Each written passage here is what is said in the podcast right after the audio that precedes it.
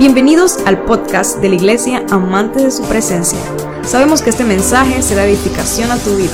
Te invitamos a que te unas y lo compartas en tus redes sociales y permitas que otros también sean bendecidos. Bienvenidas a Amantes de su Presencia. Quiero que sepan que después de Jesús, ustedes son las personas más importantes en este lugar. Somos una iglesia que creemos que Cristo es el único camino, verdad y vida. Creemos en el Padre, en el Hijo y en el Espíritu Santo.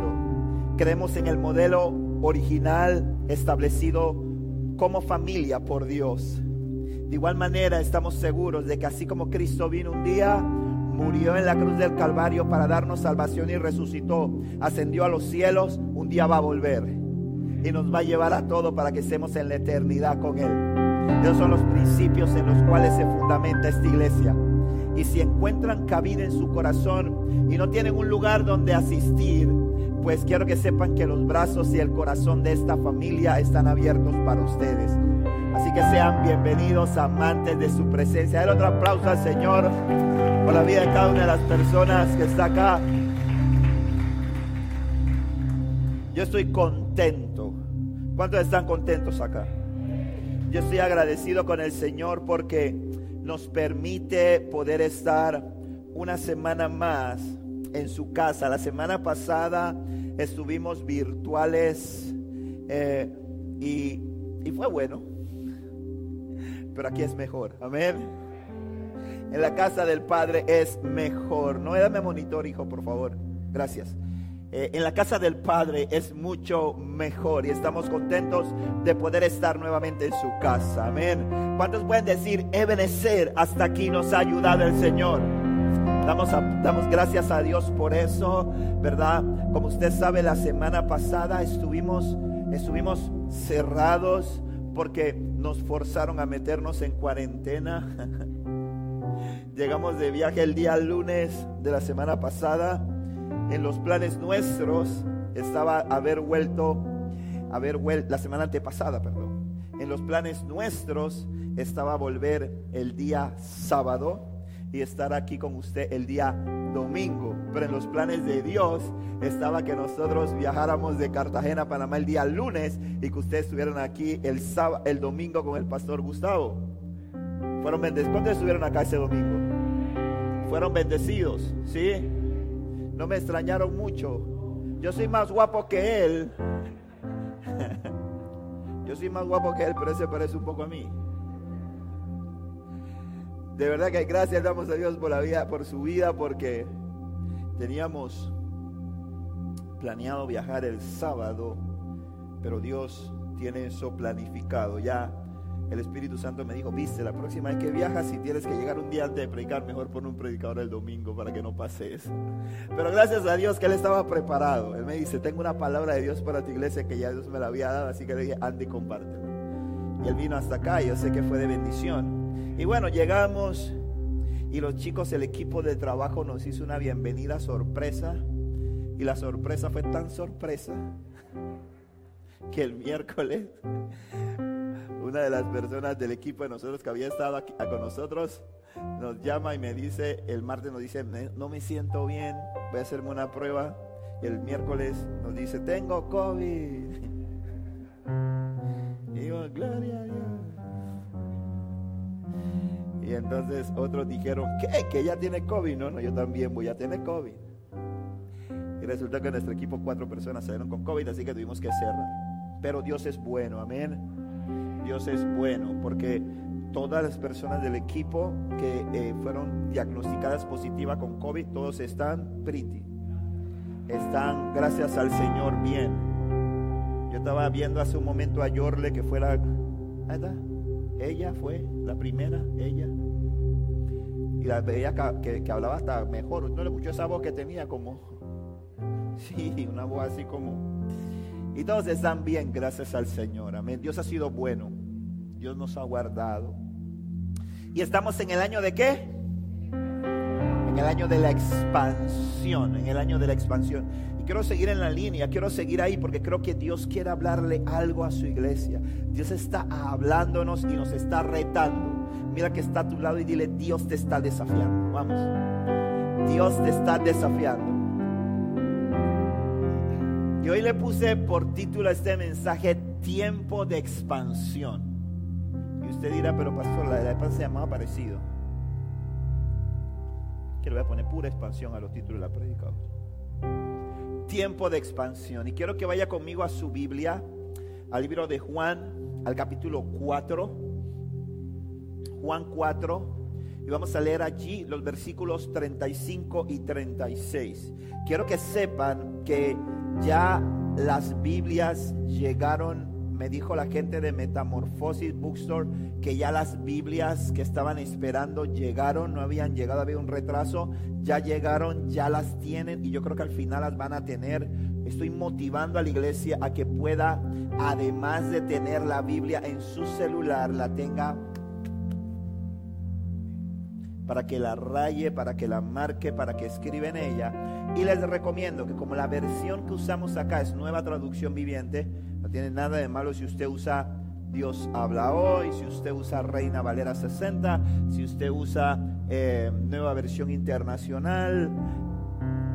Pero la Biblia que usamos nosotros, que hace un par de años ya vengo utilizando, es la nueva traducción viviente, porque es una traducción que tiene dos cosas. Uno, es un lenguaje un poco más actualizado al lenguaje que utilizaron cuando hicieron la traducción a, nueva, a Reina Valera 1960 y además que la colaboración de los eh, teólogos que participaron en esta traducción hicieron más apegado a los manuscritos originales la traducción. Así que les animo a que usted pueda adquirir pues su Biblia para que pueda tenerla en su tiempo de estudio, en su tiempo devocional. Créame, yo sé que los chicos de los chicos, todos los que están aquí, que son generación Z, todos los que están, que son nativos de la tecnología, yo sé que para ellos es muy fácil la, lo digital, pero aún el papel sigue siendo el papel. Así que pues les animo a que usted pueda, si no tiene su Biblia, la pueda adquirir. Eh, y también la puede encargar. Si no está ahí el modelo que usted dice, a mí no me gusta esta, yo quiero otra diferente, usted encárguela, pues, eh, que tal vez se la puedan conseguir. Pero por favor le animo a que usted pueda tener su Biblia en papel. Dice la palabra de Dios así en Juan 4, 35, 36, dice, ustedes conocen el dicho, hay cuatro meses entre la siembra y la cosecha, pero yo les digo, despierten y miren a su alrededor los campos ya están listos para, la cosecha. A los segadores se les paga un buen salario y los frutos que cosechan son personas que pasan a tener la vida eterna. Qué alegría le espera tanto al que siembra como al que cosecha. Amén. Es tiempo de expandirnos. Amén. Quiero hablarle y quiero empezar hablándole de la Biblia contempla y la Biblia en su traducción hace dos referencias cuando usa la palabra tiempo, tiempo. Hay una referencia que la palabra, su raíz es cronos, cronos, que es el tiempo que usted tiene en su reloj. El tiempo, 24 horas tiene su día, ¿verdad? Cada hora tiene 60 minutos, ¿verdad? Ese es el cronos, los meses, los años. Ese es el cronos, ese es el tiempo calendario. Ese es el tiempo al que de una u otra forma estamos sujetos. Pero hay otra, hay otra dimensión de tiempo que es el tiempo kairos. El kairos. El kairos es el tiempo de Dios. Amén. El kairos es el tiempo perfecto de Dios. Diga conmigo, perfecto. Dios nunca llega tarde. Mira que está a su lado y dígale, Dios nunca llega tarde. Y quiero hablar precisamente y el mensaje lo voy a llevar dirigido a eso, que era algo que el Espíritu Santo ponía en mi corazón, sobre la importancia de que comprendamos que estamos viviendo en el Kairos. Estamos viviendo el tiempo de Dios para el llamado que Dios nos está haciendo. Y presta atención a esto. Este pasaje que yo extraje como fundamento de la palabra que quiero compartirte hoy está inspirado en un pasaje muy tremendo, una palabra que a mí me ha marcado mucho, que es la historia o el relato de aquel encuentro, aquella experiencia que tiene Jesús con la mujer samaritana en el pozo de Jacob, ¿verdad? Ese pasaje usted lo conoce, yo creo que he predicado sobre eso acá. Esta mujer que va al pozo a buscar agua, Jesús que se anticipa para tener un encuentro con ella. Jesús quería encontrarse con ella. Manda a los discípulos a la ciudad que vayan a comprar qué comer. Se queda solo en el pozo. Cuando la mujer viene, la mujer va a sacar agua del pozo. Jesús le dice, dame de beber. Y ella se le queda mirando y le dice, tú eres judío y me vas a pedir a mí que soy mujer samaritana. Los judíos menospreciaban a los samaritanos. La relación era la mejor. Y esta mujer que tenía un pasado tenebroso, tenía un pasado oscuro, tiene un encuentro personal con Jesús. Jesús habla su corazón. Jesús quita el vacío ¿verdad? Que no había podido llenar ninguno de los hombres que había tenido en su vida. Dice la Biblia que esta mujer había tenido cinco maridos y el hombre con el que estaba ahora no estaba casado con él. Así que ella buscaba llenar el vacío que había en ella con que emocionalmente pensando que una pareja iba a poder llenar ese vacío. Por eso es que las relaciones de esta mujer eran infructuosas. Porque ella estaba buscando llenar con llenar un espacio vacío con algo que jamás lo iba a poder llenar. Por eso es que probaba con un hombre, no funcionaba, buscaba otro, no funcionaba. Y así se había ido. Y ya estaba en la sexta relación que tampoco ya estaba tan lastimada que ni siquiera se había casado con ese. Porque Jesús le dice, anda y llama a tu marido. Ella le dice, no tengo marido. Jesús le dice, bien has dicho, porque cinco maridos has tenido y el que tienes ahora no es tu marido. Es decir, no estaba casada por, correctamente por la ley con él. Sin embargo, esta mujer tiene un encuentro con Jesús. Jesús transforma su vida. Jesús le revoluciona rápidamente. Puf, una transformación en ella. Y entonces los discípulos que habían ido a comprar comida en ese momento llegan. En ese momento se aparecen. Y cuando ellos aparecen, Jesús les dice, se sorprenden al ver a Jesús hablando con esa mujer. Ellos llegan precisamente en el momento en que la mujer termina de hablar, termina de tener esta experiencia con Jesús y se retira. Y ellos se quedan sorprendidos y cuando usted lee en principio lo que les dice Jesús, y tal vez los que han estudiado el pasaje de la mujer samaritana les queda un gran signo de interrogación en esta declaración que les hace Jesús. Porque pareciera que esa declaración no tuviera mucho sentido con lo que estaba pasando. Y yo le voy a confesar algo. Yo he leído esta palabra muchas veces. He predicado una cantidad interesante de veces sobre la mujer samaritana en los años que tengo de compartir el Evangelio. Y siempre había pasado este versículo por alto porque la verdad es que no tenía una revelación de parte de Dios de qué era lo que Dios quería enseñar y qué era lo que Dios quería decir. Pero eso es lo que me encanta de la palabra, que es viva y eficaz. Amén. Y que Dios te la revele en el momento en que la necesitas, en el momento específico. Y Dios hoy, cuando preparaba este mensaje, perdón, cuando preparaba este mensaje para traerlo y, compartirlo con ustedes, Dios, Dios me, me mostraba lo que quería enseñarnos con esto.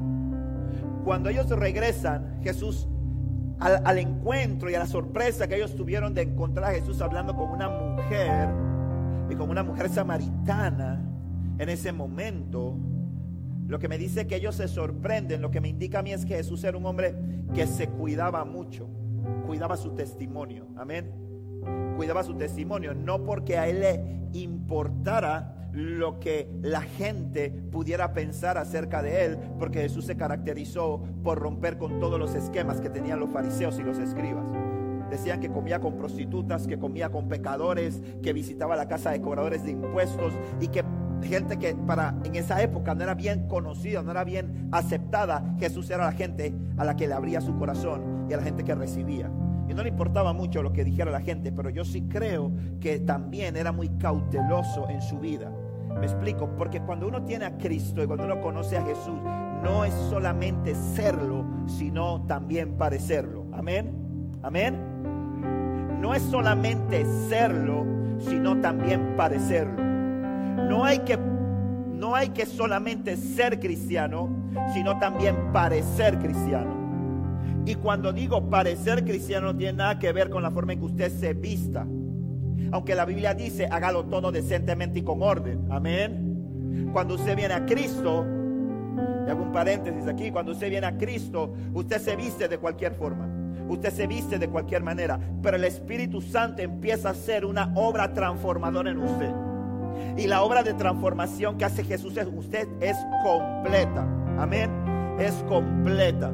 Aquí en la iglesia, los que me conocen saben que a mí no me gusta ponerle código de vestimenta a la gente. No, vistas así porque así nos vestimos los evangélicos.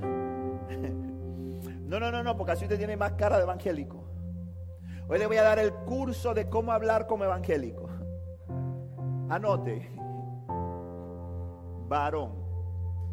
No, no, yo te lo voy a decir brother, no te voy a decir varón. No, no, yo te no lo voy a llamar muchacho, yo te lo voy a llamar sierva. Cuando le preguntan, usted va, en vez de contestar, ¿cómo va a ser? Usted va a decir, santo. ¿Está anotando? No, no, no va a. Anote porque este es el lenguaje. No, no, no, no, eso no. Eso, eso, eso, digo, yo respeto a la gente que habla así, la gente que tiene. No tengo ningún problema con eso. Si usted siente, eso no está mal tampoco. Pero eso no me dice a mí que usted es cristiano. Porque yo escucho a gente decir santo y por detrás se le sale el diablo. O sea que eso a mí no me sorprende. Me explico, dice la Biblia, por su fruto, por su fruto lo conoceréis. Pero, pero hay que aparecer, no solamente ser, sino parecer. El Espíritu Santo empieza a hacer una obra en ti. Tú no puedes venir a Cristo y que el tiempo pase y tú sigas siendo la misma persona. Amén. Todo en ti tiene que cambiar. Todo empieza a cambiar. Tu manera de hablar, tu manera de conducirte, tu manera de vestir empieza a cambiar. Si tú eres mujer y antes te gustaba andar por ahí siempre escotada, te gustaba por ahí siempre escotada porque te gustaba que los hombres te vieran, eso empieza a chocar con el Espíritu Santo. El Espíritu Santo te dice, hija, tú no necesitas eso para ser aceptada. Yo te amo y lo importante es la aceptación que yo tengo hacia ti. Aunque el mundo no te acepte, yo te acepto. Y tú eres valiosa para mí. Entonces tú, mismo cuando te paras frente al espejo y te ponías la ropa que te ponías antes y te sentías hermosa, ahora te empiezas a sentir incómoda. Porque algo te dice no combina. Y tú, empiezas sola y el Señor empieza a hacer una obra en ti. Entonces yo no tengo que estar detrás de usted. A ver, Miguel, mídame la falda. Diga a Marta, mídame la falda. Si la falda está donde va la rodilla, no entra. No, no, tengo tiempo para perder eso. La obra no la hago yo, la obra la hace el Espíritu Santo. Amén. Él es el mejor consejero.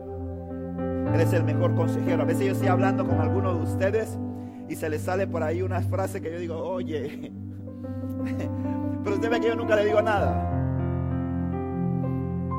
Y eso que hablan con el pastor, yo, digo a veces, chuleta, ¿qué será cuando hablan conmigo? El Espíritu Santo empieza a hablarte. Empieza a decirte, hey, así no habla un hijo de Dios. Así no habla una hija de Dios. Porque la obra del Espíritu Santo es completa en nosotros. Amén. La obra del Espíritu Santo es perfecta en sus hijos. Y Dios empieza a cambiar y a transformar tu vida. Entonces, pero Jesús entendía que él, su manera de conducirte era, consecuencia, era consecuente con su mensaje. Por eso es que cuando usted se lea toda la historia, usted se dará cuenta de que los discípulos cuando llegan y le encuentran a Alon solito hablando con esa mujer, se sorprenden. Wow, está hablando con esa mujer, no porque fuera samaritana o no porque fuera una mujer pecadora, sino que tal vez yo soy de la opinión de que Jesús era prudente. Diga conmigo prudente, prudencia. Todo hijo o hija de Dios tiene que ser prudente, amén. tiene que saber cómo se conduce, dónde entra, con quién habla, cómo lo hace, cómo camina. Porque hay cosas, no hagas cosas buenas que parezcan malas. Amén. No hagas cosas buenas que parezcan malas. Jesús se cuidaba de eso. Pero cuando Jesús llega y ellos le encuentran hablando con él, hablando con ella, en ese momento la mujer se va y Jesús los sorprende a ellos. Porque les dice, ustedes conocen el dicho hay cuatro meses entre la siembra y la cosecha, pero yo les digo, despierten y miren alrededor, los campos ya están listos para la cosecha. ¿Y a dónde voy con esto? Hay un llamado de parte de Dios a cumplir la gran comisión. Amén. ¿Está aquí? ¿Está aquí iglesia? Hay un llamado de parte de Dios a cumplir la gran comisión. ¿Cuál es la gran comisión? La que está en Mateo 28, 19 y 20. Que todos nosotros la debemos saber de memoria, debemos conocer de memoria en la versión de la Biblia que usted quiera. Yo la voy a leer en la nueva traducción viviente, yo me la sé de memoria en la Reina Valera 60 y dice, por lo tanto, vayan y hagan discípulos de todas las naciones bautizándolos en el nombre del Padre y del Hijo y del Espíritu Santo. Enseñen a los nuevos discípulos a obedecer todos los mandatos que les he dado y tengan por seguro esto, que yo estoy con ustedes siempre hasta el fin de los tiempos. La otra versión dice, por tanto, id y hacer discípulos a todas las naciones, bautizándolos en el nombre del Padre, del Hijo y del Espíritu Santo, enseñándoles que guarden y hagan conforme a todo lo que os he enseñado. Y he aquí que yo estaré con vosotros todos los días hasta el fin del mundo. Es la gran comisión, es el llamado que Dios está haciéndonos. Pero, ¿sabe lo que? ¿Por qué te leo este pasaje? ¿Y por qué lo relaciono con ese pasaje de Juan 4:35 en la historia de la mujer samaritana? Porque cuando Jesús llega, cuando ellos llegan donde está Jesús, lo ven hablando con esa mujer, Jesús estaba anteponiendo a lo que ellos iban a ver en un momento, a lo que ellos iban a presenciar en un momento. Y Jesús le dice a ellos, le dice, ustedes han oído la ley de la siembra y la cosecha, ustedes han escuchado porque ustedes conocen que dicen que para que se pueda cosechar tiene que y que todavía faltan cuatro meses para la cosecha. Es decir, un proceso de formación. Un proceso para que Dios te pueda usar. Un proceso para que tú puedas ver la obra de Dios en tu vida. Pero Jesús le dice, les quiero decir algo. No hay tiempo para eso. Los campos están blancos están preparados para ser cosechados y para, ser para recibir una cosecha que ustedes no sembraron, pero que hoy los estoy llamando para que entren en la bendición de cosechar. Y algo que yo anoté, y es que no se trata de ti, sino que se trata de Cristo en ti. No se trata de ti, se trata de Cristo en ti.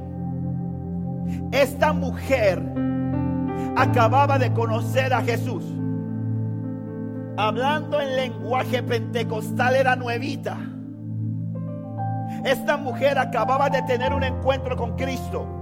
Esta mujer samaritana no tenía instituto bíblico, no sabía muchas cosas, pero ¿sabes qué? Ella tenía algo que era lo que se necesita. Ella tenía un corazón que había sido encendido por Jesús. Ella tenía, había tenido un encuentro con Jesús. Ella había escuchado de alguien que le había dicho lo que nadie le podía decir y lo que nadie le había dicho. Ella había experimentado la paz que no había encontrado en ningún otro lugar. La había encontrado en Cristo.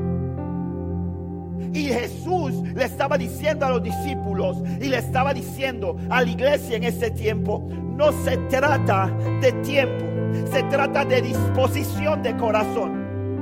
Porque Dios está buscando a hombres y mujeres, a jóvenes, adolescentes y a niños que tengan un corazón dispuesto para servirle. En el camino Dios te irá enseñando. En el camino Dios te irá formando. En el camino Dios te irá revelando. Pero lo que Dios está buscando en este tiempo es a hombres y mujeres que tengan un corazón para Él. Yo le doy gloria a Dios por algo. Yo le doy gloria a Dios porque por cosas del Señor, hoy tenemos en todo, en los controles aquí, tenemos a toda una nueva generación sirviendo. Los tres camarógrafos, quien está llevando la transmisión allá, son una nueva generación. Son una generación de chicos que tal vez hace un año estarían en otro lugar haciendo otras cosas, pensando en otras cosas, pero que dijeron, Señor, si tú me puedes usar, úsame. Y hoy están siendo usados por Dios.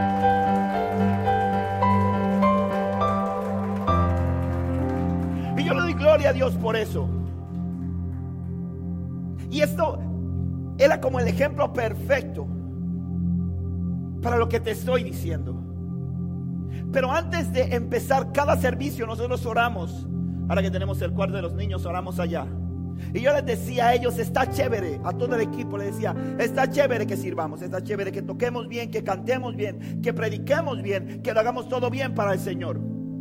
Pero lo más importante para Dios son las almas.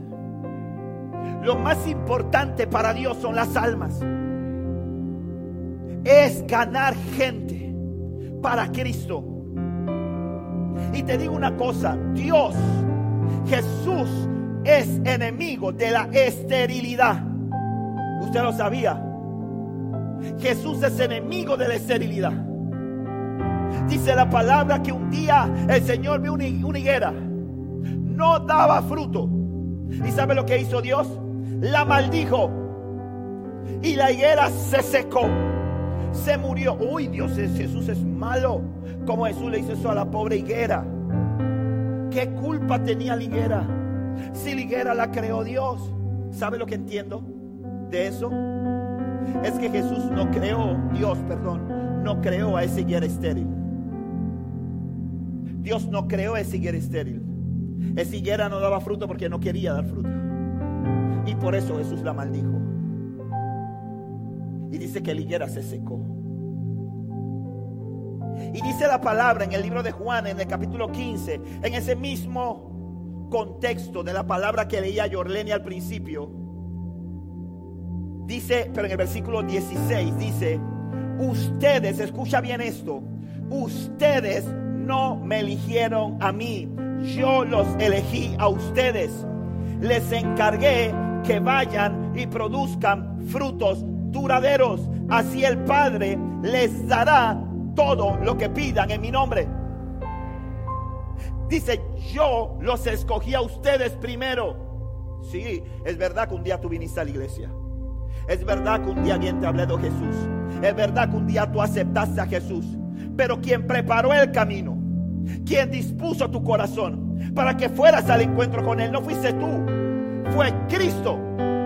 Porque si fuera por mí, yo estaría en el mundo. Si fuera por mí, estaría esclavo. Si fuera por mí, estaría totalmente perdido. Porque yo no soy mejor que ninguna de las personas que está allá afuera. Uno viene a Cristo un rato. Después que tiene un tiempo de caminar con Jesús, uno empieza a mirar por encima del hombro a la gente. Y dice, pecador ese, ah, el infierno, hueles a azufre.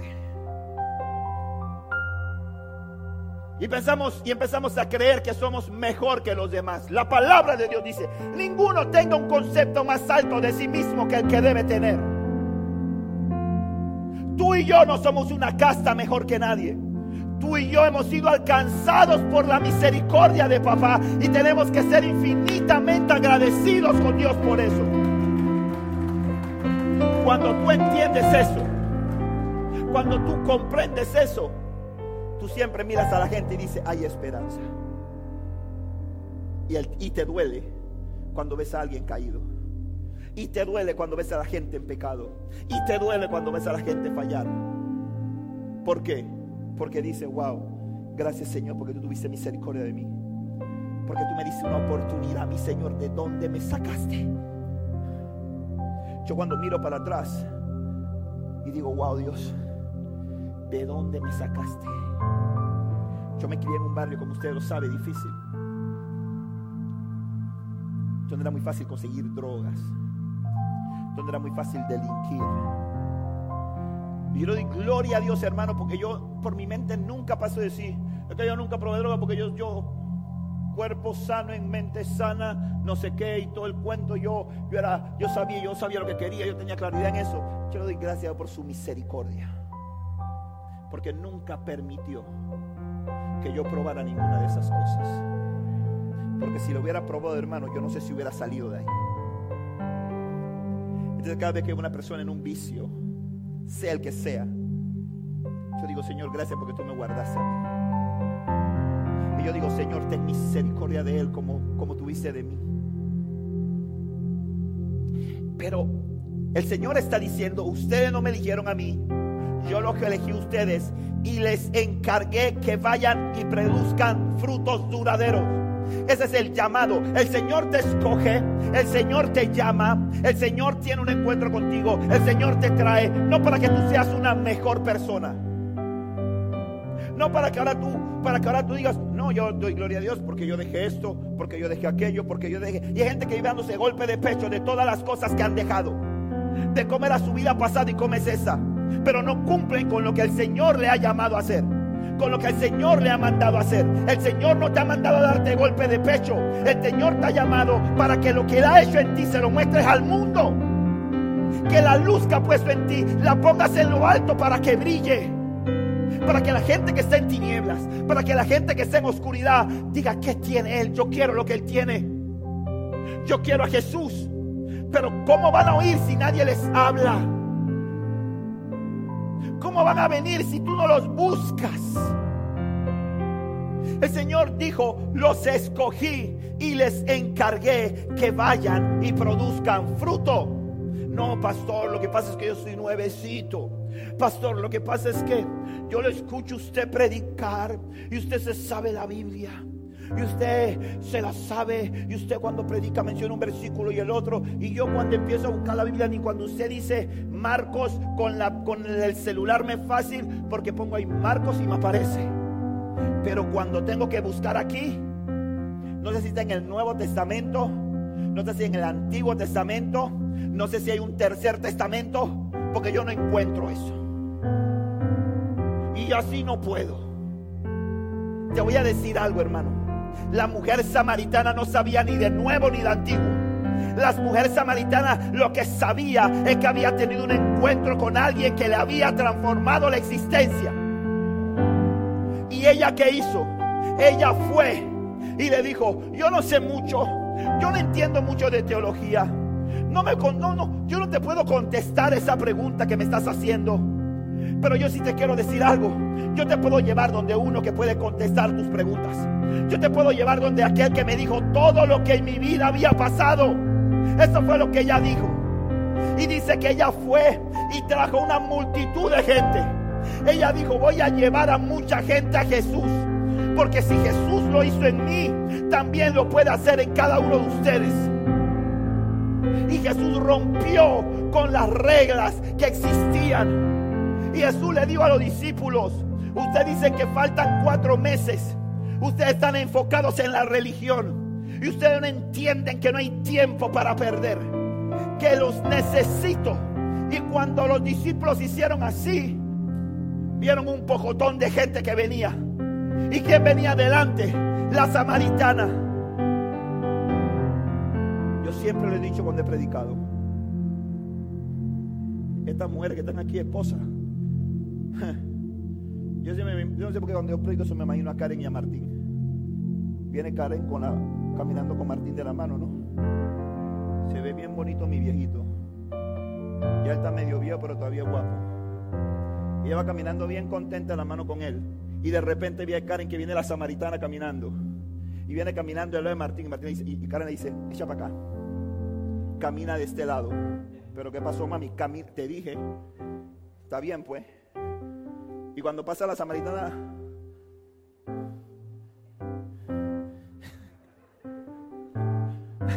porque, la mujer era terrible. Le decían la quita marido. Terrible. Pero es que a mí me encanta porque Cristo todo lo hace nuevo. Cuando ella llegó de nuevo y empezó a hablar con la gente, la gente decía, esta mujer tiene algo diferente. Esta mujer tiene algo diferente. Y si Dios pudo cambiarla a ella, me puede cambiar a mí. Y si Dios pudo sanarla a ella, me puede sanar a mí. ¿Y sabes qué? Ella no tuvo una experiencia con Jesús para que para, para decir soy cristiana, para andar con la Biblia abajo del brazo, para tener un lenguaje así bien vernacularmente cristiano, para dejar de usar pantalón y usar falda larga. Para, ella no tenía tiempo para perder en eso. Ella entendía que lo que ella había recibido tenía que dárselo a los demás. Esa mujer nuevecita dijo, me quiero expandir. Esa mujer nuevecita dijo, yo entiendo que lo que hay dentro de mí es muy grande y todo, mucha gente lo tiene que saber. Y mira lo que dice. Mira, te voy a decir algo, hermano, tu pasado, escucha eso, porque la mujer samaritana nos enseña que tu pasado no puede marcar tu presente y mucho menos tu futuro, porque Jesús hace todas las cosas nuevas. Anota eso ahí, tu pasado no puede marcar tu presente y mucho menos tu futuro, porque Cristo Jesús hace todas las cosas nuevas. Mira lo que dice segunda de Corintios, capítulo 5, versículo 17. Escucha. Esto significa que todo el que pertenece a Cristo se ha convertido en una persona nueva. Cuando de los que están aquí pertenecen a Cristo. Dice, eso significa que todo el que pertenece a Cristo se ha convertido en una persona nueva. La vida antigua ha pasado. Una nueva vida ha comenzado. Todo esto es un regalo de Dios, quien nos trajo de vuelta a sí mismo por medio de Cristo. Escúcheme esto. Y nos ha dado la tarea de reconciliar a la gente con Él. Esa es la tarea de un cristiano. Esa es la tarea de un hijo de Dios. Un, verdaderamente, un verdadero hijo de Dios entiende que su misión, que su tarea es reconciliar a la gente con Dios. Que es ser el instrumento para que la gente se pueda acercar al Padre. ¿Por qué? Porque el pecado te aleja de Dios. El pecado te aparta de Dios. Y la única forma de volver al Padre es por medio de Cristo. Jesús dijo, Juan 14, 6, yo soy el camino, la verdad y la vida. Y nadie viene al Padre sino a través de mí. Lo dijo Jesús. Nadie va al cielo por ser bueno. Nadie va al cielo porque se gana un escalón. Vamos al cielo por Cristo. No vamos al cielo por buenos, vamos al cielo por justos. Y no somos justos por nuestras obras, somos justos por Cristo quien nos justifica. Entonces, la palabra aquí está diciendo que cuando tú vienes a Cristo, Cristo hace que borrón y cuenta nueva. Hay una nueva vida. Hay una nueva vida. Pero la pregunta es, y decir, pastor, usted lo dice, eso es fácil. Pero yo, yo me siento igualito de pecador. Claro, claro. Si tú te quieres sentir con COVID todos los días, pon la noticia. Hay gente que dice, ay, voy a torturar. ¿Qué hora es? ¿Qué hora es? ¿Qué hora es? Las seis. Ay, espérate, voy a torturarme. Ay, Manuel, ponme el otro televisor aquí. Es que aquí voy a ver la de Telemetro y aquí voy a ver la de TVN. Y en el celular está viendo la prensa. Dos horas de noticias. Una hora y 45 minutos hablando de COVID. Una hora y 45 minutos diciendo que te va a morir. Una hora y 45 minutos diciendo que la tercera vacuna Hablaba con una doctora amiga esta semana y me decía, quiero que sepas, colega, pues a mí dice colega, yo sé mi cosa de medicina también. No hago receta, no, pero yo le puedo mandar el medicamento sin receta. Lloro por usted mejor. me decía, quiero que sepas que ahora en febrero, todo el cuerpo médico, tenemos que ponernos la cuarta dosis. Sigue creyendo en la vacuna. Ella me puse mi dos dosis y tengo que ir. Me dio Martín que Karen se suba a la pared, que puso la tercera. Pero yo, tengo que ir a ponérmela porque tengo que ir a ponérmela. Pues, Pero sigue creyendo en que la vacuna es la que te ha guardado durante este tiempo. Sigue confiando en que la vacuna es la que tiene la eficacia. Tú estás aquí por la misericordia de Dios. Tú estás aquí porque Dios ha metido su mano y ha guardado tu vida. Yo diría algo, hermano. Si usted leyera la Biblia como usted escucha, no, no voy a decir solo usted, allá en esa otra iglesia, no en esta. Si en esa otra iglesia leyeran la Biblia como escuchan noticias, no, hombre estuviéramos volando, estuvieran volando yo. Ay, no, pastor, es que yo no la leo porque me da sueño. Bueno, yo la leo para dormir, pastor, mire. a veces que tú hablas con la gente, cuando tú aconsejas, ¿no? Con un pastor y eso, y uno lo escucha, y a veces digo, no te doy porque eso no, el Señor no me enseña eso. Ay, pastor, yo está con un insomnio. No podía dormir. Pastor, y me puse a leer la Biblia usted viera la paz que me fue dando. No me había terminado de leer el primer capítulo y ya estaba dormida. Doy gloria a Dios por eso. Ese echa fuera ese demonio que tú tienes que te trae. El demonio que te estaba abanicando para que no leyera la Biblia. Si escucháramos, si leyéramos la Biblia como escuchamos noticias, estuviéramos volando la palabra de Dios. Tú tienes Tú eres lo que tú recibes. ¿Qué tú estás recibiendo todo el día? ¿Qué tú estás oyendo todo el día? Cuando tú lees este libro, este libro es dador de vida. Este libro es vida. Este libro es esperanza. Ay, a veces yo lo abro y lo empiezo a leer digo, uy, me golpea. Digo, ah, pero sigo. porque me golpea en este capítulo y en el otro me consuela. Y es la palabra de Dios. Pasamos tanto tiempo la gente viendo memes, viendo que si no sé quién, que si la otra, que si el otro, que si no sé cuánto, que no, que la otra quemó al otro con este. La gente se mete en la vida ajena. A ver, que, ay, tú sabes que que mira que esta, dicen que está quemando al marido. ¿Quién? No, la que sale ahí en, en, tu mañana. ¿Cuál? ¿Cuál es esa? No, no, esa que se llama así, dice, ah, esa es la gordita, no la otra. Ah, ah, sí, mira, yo la veía rara.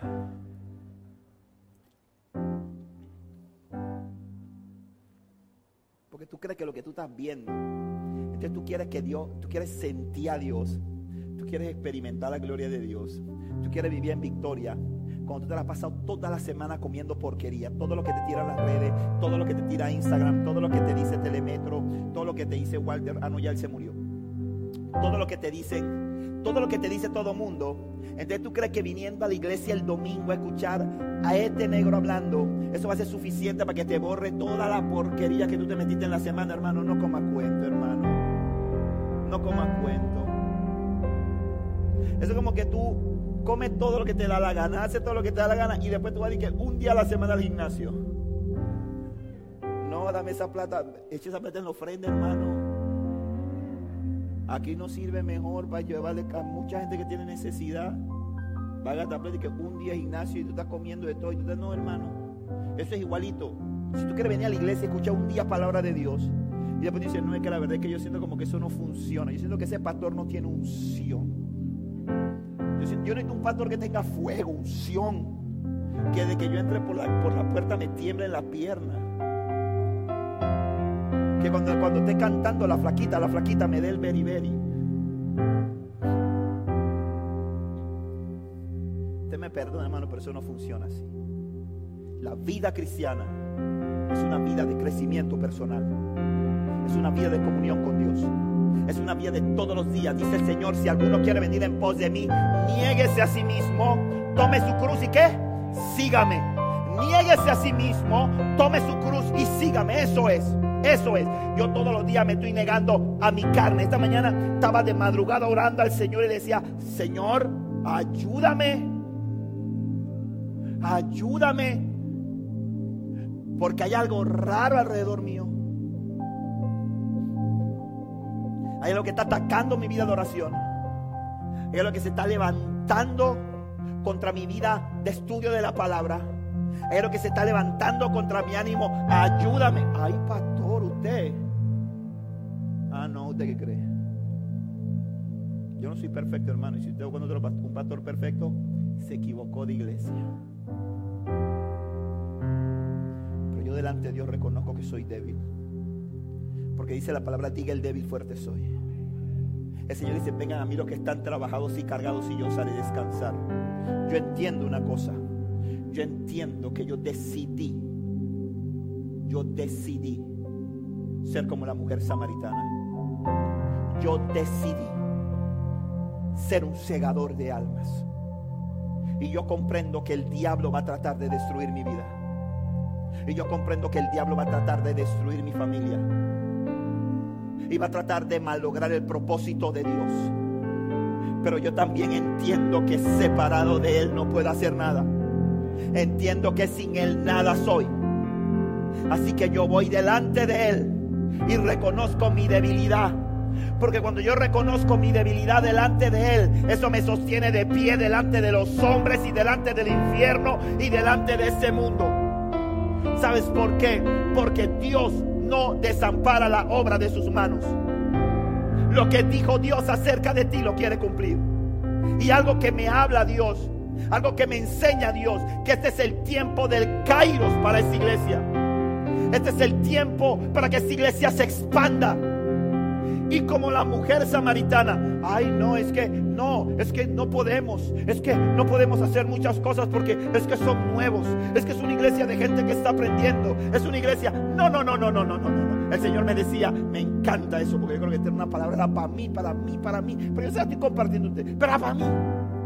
Porque el Señor me estaba diciendo, el Señor me estaba hablando y me estaba diciendo, el mundo puede decir que no, que son nuevos. El mundo puede decir que no saben muchas cosas, pero te digo algo, hijo mío, te digo algo. ¿Sabes qué? Este es el tiempo de la cosecha. Este es el tiempo de la cosecha. Este es el tiempo de la cosecha.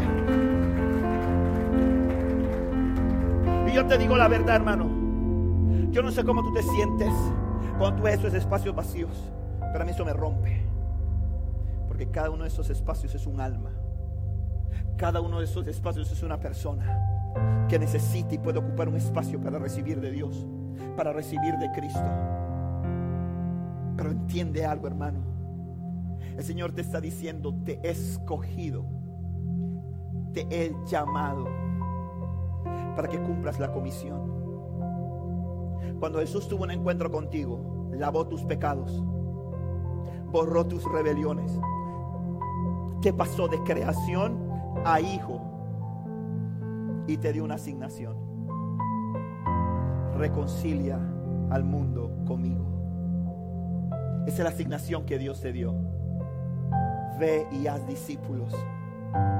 Lo que pasa es que tenemos que derribar un concepto que el diablo sutilmente ha introducido en medio de la iglesia. Un concepto en que ven a Cristo y esto es la divina cosa. Ven a Cristo para que tenga, para que te vaya bien, para que en el trabajo te asciendan, para que tengas la casa nueva, para que tengas el carro nuevo, para que tengas y tengas y tengas y tengas. Y la gente viene a Dios buscando eso. Como si Jesús fuera, como si Dios fuera la pata de cabra, como si Dios fuera el amuleto de la buena suerte. Y lejos de eso, lejos de eso, el Señor dijo, el Señor dijo, mira, cuando, cuando, cuando comparó al rico y a Lázaro, le dijo, Lázaro en la tierra tuvo sus males. Era mendigo, era leproso. Cuando murió, ¿dónde estaba? En el seno de Abraham. ¿Qué quiere decir eso? Que Dios tuvo cuidado de él durante toda su vida. Y hay gente que empieza a caminar con Cristo. Un mes, un año, Y cuando las cosas no le funcionan, ¿sabe lo que hace? Me voy. Esto no es para mí. Por esa mentira que han andado por ahí predicando de evangelio de prosperidad. Claro que el evangelio es prosperidad. Pero no la prosperidad que venden por ahí. No la prosperidad de que siga Dios y vas a tener esto. Siga Dios y vas a tener lo otro. Siga Dios. Hay gente que va a pasar toda la vida solamente con lo necesario, pero Dios nunca lo va a desamparar. Dios nunca lo va a abandonar. Hay gente que vive quejándose en las iglesias porque dicen que Dios no le da. ¿Usted no ha visto que tus hijos no se enferman? ¿Ah? Yo he visto gente ahorrar, ahorrar, sentirse cómodos y decir, tengo tremendo ahorro. Y mañana le diagnostican un cáncer. Yo no conozco todavía a alguien. He hecho el intento varias veces. Por, por, la experiencia que tuve con mi papá, he hecho el intento varias veces con personas que han tenido una economía un poco buena por ahorros, que le han detectado cáncer a ellos, un familiar, y le he dicho, hermano, llévalo al oncológico. Ahí lo pueden tratar. Y me dice, sí, lo pensamos, pero no me quiero arriesgar. Y van y todos sus ahorros de años, en cuestión de meses, lo dejan en manos de los médicos. Y al final terminan, ¿sabe dónde? En el oncológico. Y todo lo que reunieron y ahorraron, toda la plata que tenían ahorrada, que les daba cierta comodidad, y era como lo que llamamos un colchón en caso de emergencia. En cuestión de meses se quedan sin colchón.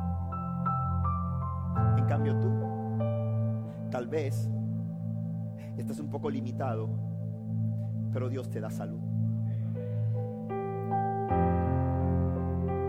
Tal vez Dios no te da cosas, porque como yo siempre he dicho, Dios mira del otro lado de la curva donde tú no puedes ver. Y tú solamente mira lo que está delante de tus ojos y Dios está viendo del otro lado de la curva. Y Dios está viendo que si te da eso va a pasar esto otro. Y mejor no te lo doy porque te amo. Pero hay una comisión que Dios se dio, que es cumplir con ser un segador. Mira lo que dice aquí. Pero yo les digo, despierten y miren a su alrededor. Los campos ya están blancos y listos para la cosecha. A los segadores se les paga un buen salario y los frutos que cosechan. Escucha bien cuáles son los frutos. Y los frutos que cosechan son personas que pasan a tener la vida eterna. Confunda el fruto de la comisión con el fruto del Espíritu Santo. No es lo mismo. Dice, los frutos que cosechan un hijo, una hija de Dios es fructífero. Da fruto. Y yo no lo estoy diciendo para desanimarle, pero usted dice, tengo tanto tiempo en el camino del Señor. ¿Dónde está mi fruto? ¿Dónde está mi fruto? Es una pregunta que todos nosotros nos tenemos que hacer. ¿Dónde está mi fruto? Voy a buscar dónde está mi fruto. ¿Dónde está? Ahí, a ese me lo gané. A ese yo lo traje. A ese lo invité. Por ese oraba de noche. Por ese me, me negaba, me, me, cerraba el teléfono, me contestaba, me quitó el habla, pero no dejé de hablar. No dejé de predicarle. Y ahí está. Ese es mi fruto. A la luz de la palabra, no lo que yo digo. El Señor dice, los frutos son personas. Tus frutos son personas. Gente como tú, con debilidades, con luchas, con defectos. Pero que tú dices, me lo quiero ganar para Cristo. Porque quiero que Él tenga lo que yo tuve un día. Y lo busco. Y se me esconde. Y no me conecta el teléfono. Y me la parezco en la casa. Me puede bloquear el celular, pero no me puede bloquear. ¿Sabe por qué? Porque Él no entiende. Como tú no entendías tampoco. ¿Cuántas veces no te hablaron de Cristo? Y tal vez cuántas veces no te burlaste. Y tal vez cuántas veces lo criticaste. Y tal vez cuántas veces le diste aleluya, que hay que te invitaba y le diste salva 4, malta 5, jumpy, jumpy, no sé qué otra cosa le decías. Pero alguien perseveró. Alguien perseveró. Y tú estás aquí hoy porque alguien perseveró. Entonces vamos a alguien una vez y se burla de nosotros y nos ofendemos. Hay un pasaje en la Biblia que dice, sacude los pies y maldícelo. Eso no es para ti, hombre. Eso no es para este tiempo. Para este tiempo es que tú busques, que lo reconcilies con Dios. ¿Sabes por qué? Porque donde abundó el pecado, sobreabundó la gracia. ¿Tú crees que el mundo está perdido? Eso es tierra fértil para que el Evangelio se predique y para que la gente venga a Cristo. ¿Tú crees que la gente está lejos de Dios? Porque la gente sabe por qué la gente está lejos de Dios. Porque la gente tiene, la gente está huérfana. Y la gente necesita conocer un padre. La gente está huérfana y la gente necesita conocer un papá. Tú no le puedes decir a un chico que nunca ha crecido con su padre. Él no va a entenderte lo que es una relación paterno-filial. Él no lo entiende. Entonces tú tienes que tener paciencia con él. Y tú tienes que amarlo.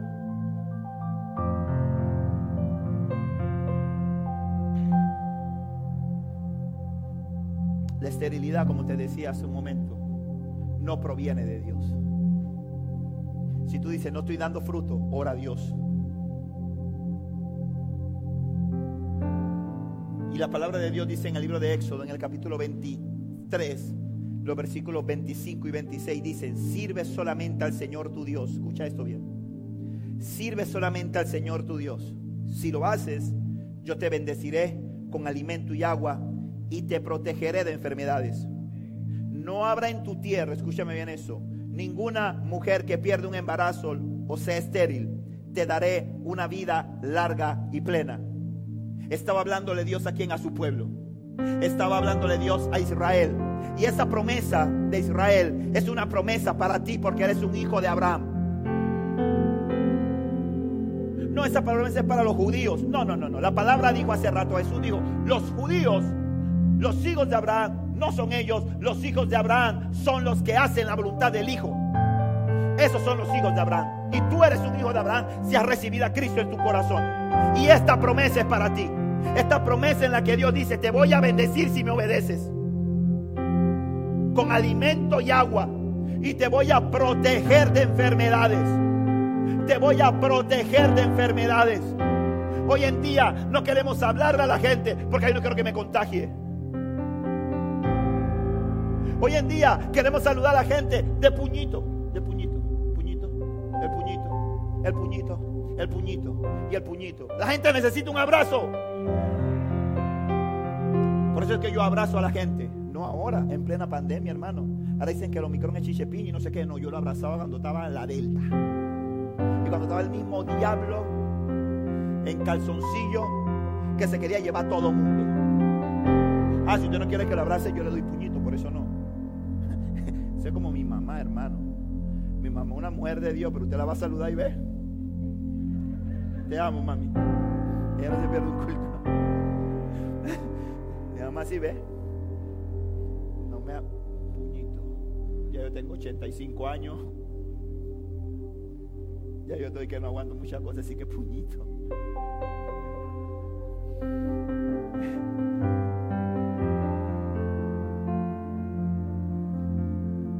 Te necesita ser amada, ser abrazada.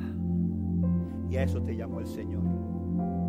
Sí, pastor, lo que queremos nosotros es salir a evangelizar, tomando los parques, tomando las plazas, claro que lo vamos a hacer. Pero mientras tanto, aunque no estemos ni en las plazas ni en los parques, tú estás todos los días con gente que estás haciendo por ellos. Gente que no tiene a Cristo. Gente que necesita ser amada. Gente que necesita ser amada. No juzgada, amada.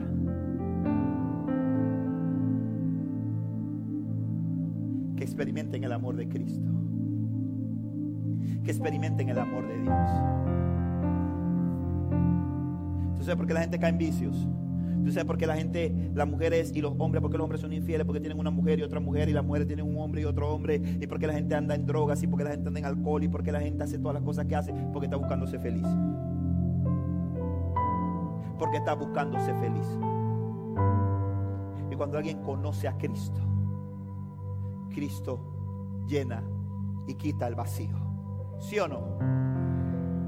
Cristo llena y quita el vacío. Presenta a Cristo.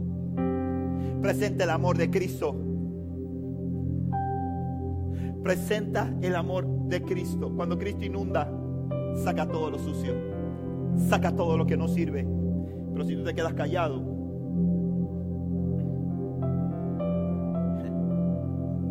esa idea de que tú no puedes, que no eres capaz, que por tu pasado nunca podrás hacer nada para Dios, tienen que ser rechazadas de tu vida. ¿Hasta cuándo?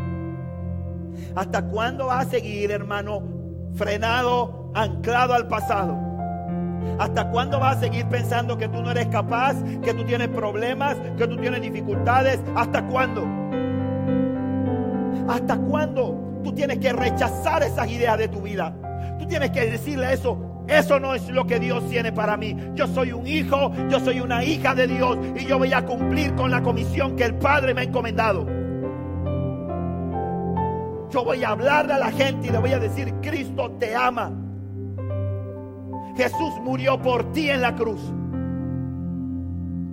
No me avergüenzo del Evangelio, porque es poder de Dios para salvación, para que para todo aquel que cree. ¿Cómo es posible que antes yo me podía parar en la esquina con una pinta en la mano? Sabiendo que estaba tomando basura, que estaba contaminando mi cuerpo. Y hoy en día yo no le puedo decir a alguien, Cristo te ama porque me da vergüenza. Hoy en día no puedo abrazar a alguien. Porque la gente va a pensar que dime con quién andas y te diré quién eres. Y yo soy cristiano y como yo soy cristiano yo no puedo hablar con Ricardo porque Ricardo es un pecador y la gente va a decir que yo soy el siervo y como me estoy mezclando con él.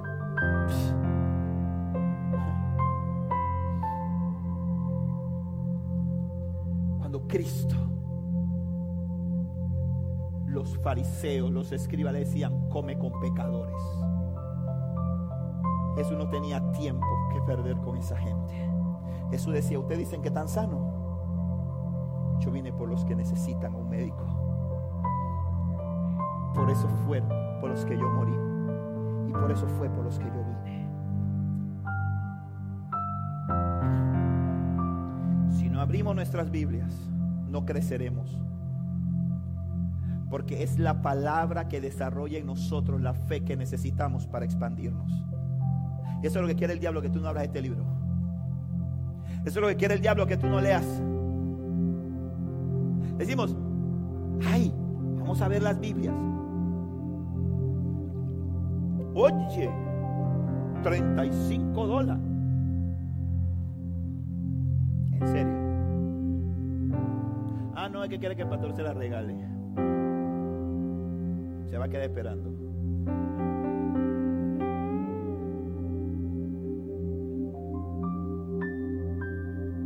Ay, y no hay, y no hay una más barata, ¿no? Así es la cosa para Dios. ¿ah?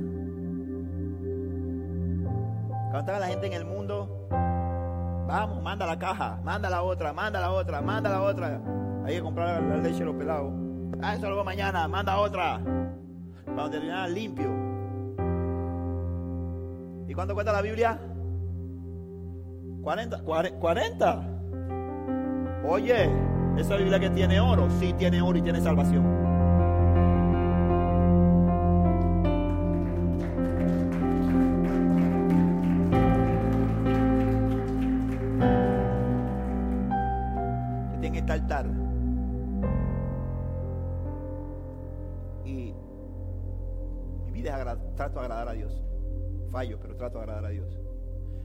Algo, hermano. Dios ha sido fiel conmigo y mi casa. Pero créete una cosa.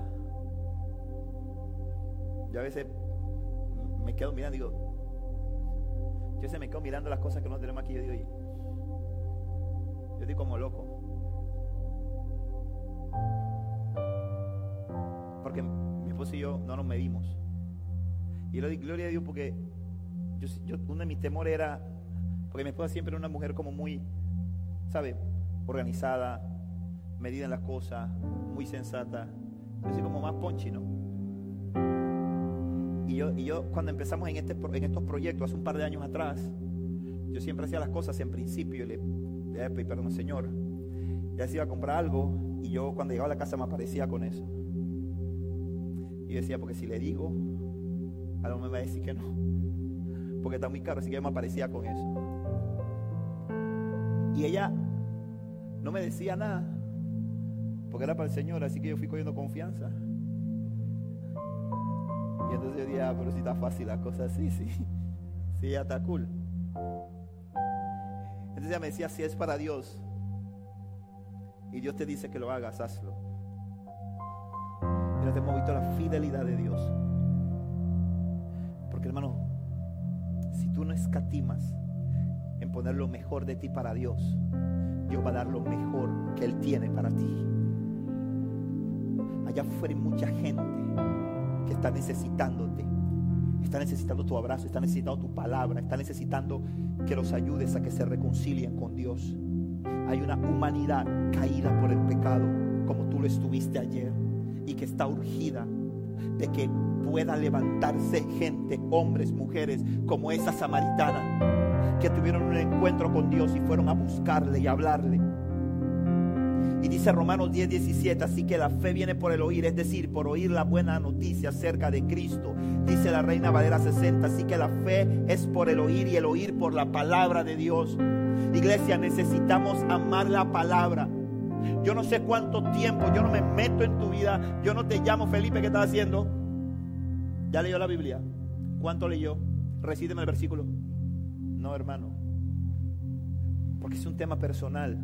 Pero yo no sé cuánto tiempo, cuánto tiempo tú le estás dedicando en tu vida a la palabra de Dios. Yo no sé cuánto tiempo tú le dedicas a la palabra. Yo no sé cuánto tiempo tú le dedicas a sentarte, poner el celular a un lado y sentarte a leer y a meditar en la palabra de Dios. Esperar que Dios te hable, que surjan preguntas y buscar y llamar. Hay un par de ustedes que me escriben que me escribe. Cuando Catherine me pone bendiciones mi paz, le digo, ay Cristo. Yo le doy gracias a Dios por Catherine, porque me ha desafiado, me ha llevado, ha llevado mi nivel teológico una nueva dimensión. Yo digo, está bien. Yo digo, eso es bueno. Porque si uno tiene preguntas, ¿verdad? No, ¿Cómo me va a preguntar eso? Impía esa. Se le ocurre. Se le ocurre va a preguntar eso. Es que la voy a echar a la iglesia para qué.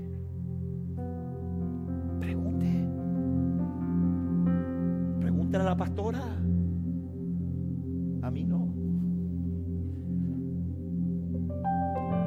Pero es que si tú no preguntas, hermano, si tú, si, tú no lees, no vas a tener interrogante.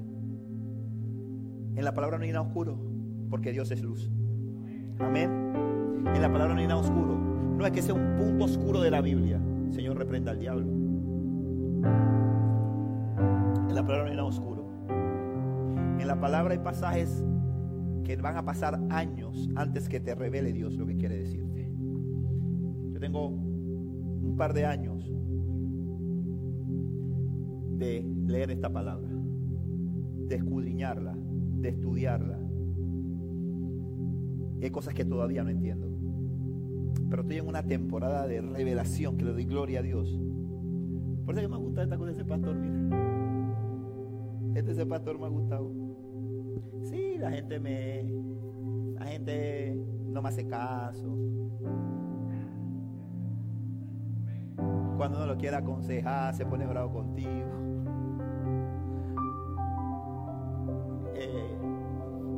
Pero hay momentos hermosos. Pero una de las cosas más lindas es que Dios, el nivel de revelación de su palabra que Dios me ha dado con la asignación que me ha dado. Y pasajes que antes no entendía, hoy se me están revelando después de muchos años. Pero ¿sabe qué? Yo amo este libro. Amo este libro es tiempo de expandirnos. Es tiempo de como la mujer dice, falta tiempo, falta tiempo, tengo problemas, tengo problemas. Tú estás esperando que tú no tengas problemas para servir a Dios. Te veo mal. No, pastor, es que tengo luchas. Tú estás esperando no tener lucha para servir a Dios. Dame, el mensaje que tengo que dar el día de, de tu sepelio. Escríbemelo. Escríbeme la prédica de tu vida para darle en tu muerte. si tú pretendes que tú porque tienes luchas, tú no vas a cumplir la comisión. Que tú porque tienes debilidades, tú no vas a cumplir la comisión. Que tú porque tienes temores, no vas a cumplir la comisión. Dios te llamó, te escogió. Tú no lo escogiste a Él. Escúchame bien. Tú no lo escogiste a Él. Él te escogió a ti. Y cuando te escogió, conocía tus fortalezas, pero también conocía tus debilidades. Porque de Dios nadie se esconde. Dios no puede ser burlado. Ni tú mismo conoces tu corazón, pero Dios sí lo conoce. Y te escogió. Y te dijo, te he llamado para que reconcilies a la gente. Es decir, si Dios te encontró capaz y te encontró idóneo, ¿cómo tú permites que el diablo te viva descalificando? Ahora, ojo, tiene que estar dispuesto a obedecer. Porque si tú no estás dispuesto a obedecer, este mensaje no es para ti. Si tú no estás dispuesto, no, tú eres un desobediente a la palabra y tú crees que Dios no importa, hermano, sigue pecando, sigue pecando. Tranquilo, cool, Dios te ama, aunque tú peques, Dios te ama, sigue pecando. Mentira, hermano. Si tú sigues pecando, huele a azufre. Dice la Biblia, el que peque no peque más. Deja de pecar. Si estás pecando, te deja la solución. Deja de pecar. Si estás viendo pornografía, deja de ver pornografía. Si estás teniendo rencor en tu corazón, deja el rencor a un lado. Deja de pecar. ¿Por qué? Porque cuando tú vives pecando deliberadamente, te estás rebelando contra Dios. Y estás negando a Dios delante de los hombres. Y dice la palabra de Dios, el que me niegue delante de los hombres, yo lo voy a negar delante de mi Padre. Pero cuando el pecado es una excepción, porque, porque, porque fallas, porque estás sujeto a pasiones y a debilidades, pero lo reconoces y te arrepientes y tratas de ser mejor cada día, vas en buen camino. Vas en buen camino. Es tiempo de expandirnos, iglesia. Aquí no podemos tener espacios vacíos. Aquí Dios ha sido fiel. Dios ha sido fiel con esta iglesia. Dios ha dado un lugar para reunirte y un lugar cómodo. Un lugar cómodo. Yo quisiera poner, quitar esas bancas que están así media duras y poner una más suave. Hay gente que dice, no, mucha comodidad, mucha comodidad, hay que poner a la gente que sienta. Que, que, que. No, hermano, yo quisiera poner una butaca. Si se duerme, Miguel lo despierta. Que usted esté cómodo, porque usted es un hijo de Dios. Pero quiero que le diga algo. Dios ha sido fiel. Dios nos dio esta iglesia cómoda. Ha sido fiel, nos ha provisto para cubrir todas las necesidades de esta iglesia. La retribución que le tenemos que dar nosotros a Dios, no a mí, a Dios, es llenar este lugar de almas. Nos ha dado buenos músicos. Nos ha dado un buen sonido, nos ha dado alabanza, nos ha dado... Y está esperando que nosotros hagamos nuestra parte. Por eso yo honro a esa gente. Y lo digo, hermano, yo honro a esa gente que viene de Chitre para acá. Que cuando yo veo, cuando yo veo, y se lo digo, cuando yo veo que llega Johnny y yo digo, gloria a Dios. Cuando veo esta gente que se me viene allá, el coclecito allá.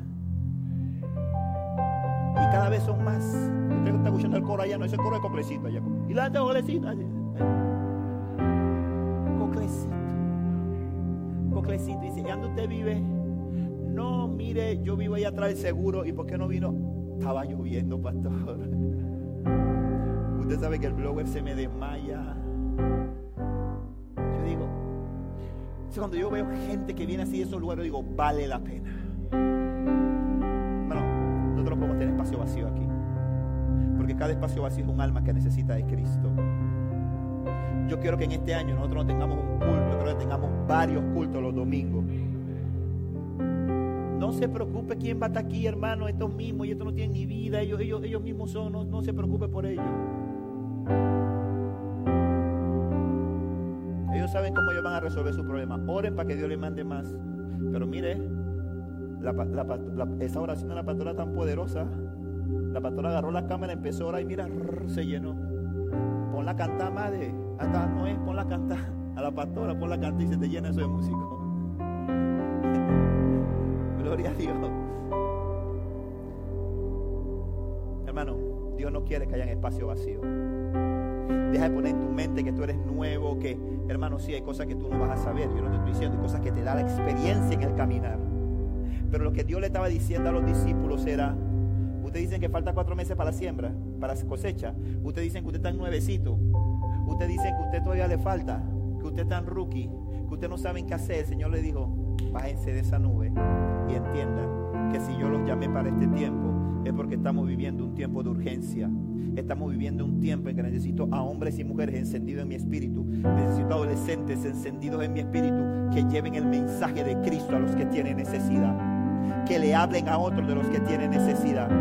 Para que vengan, que los abracen. Que los amen, que no los juzguen, que los amen, que le del amor de Cristo. Abrázalo, dile, Cristo te ama. La gente en principio te va a repetir y va a decir, eh, ya viene a jugarme. Abrázalo. El Espíritu Santo solo te dará el momento en el que podrás tratar con Él los temas que no se quieren tratar. Es el tiempo de Dios, no el tuyo. Dios ama a esa persona más de lo que tú la puedas amar. Dios está interesado en la salvación de esa persona, créeme, más de lo que tú puedas estar interesado. Porque lo que tú puedes dar por Él, tiempo, un pasaje, una invitación a comer, no sé qué, no se compara con lo que dio Dios por esa persona, dio a su Hijo unigénito. Ponte de pie, por favor.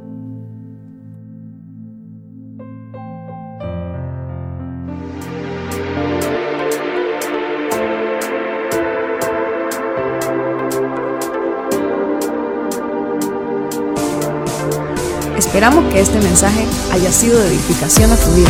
Recuerda, suscríbete y síguenos.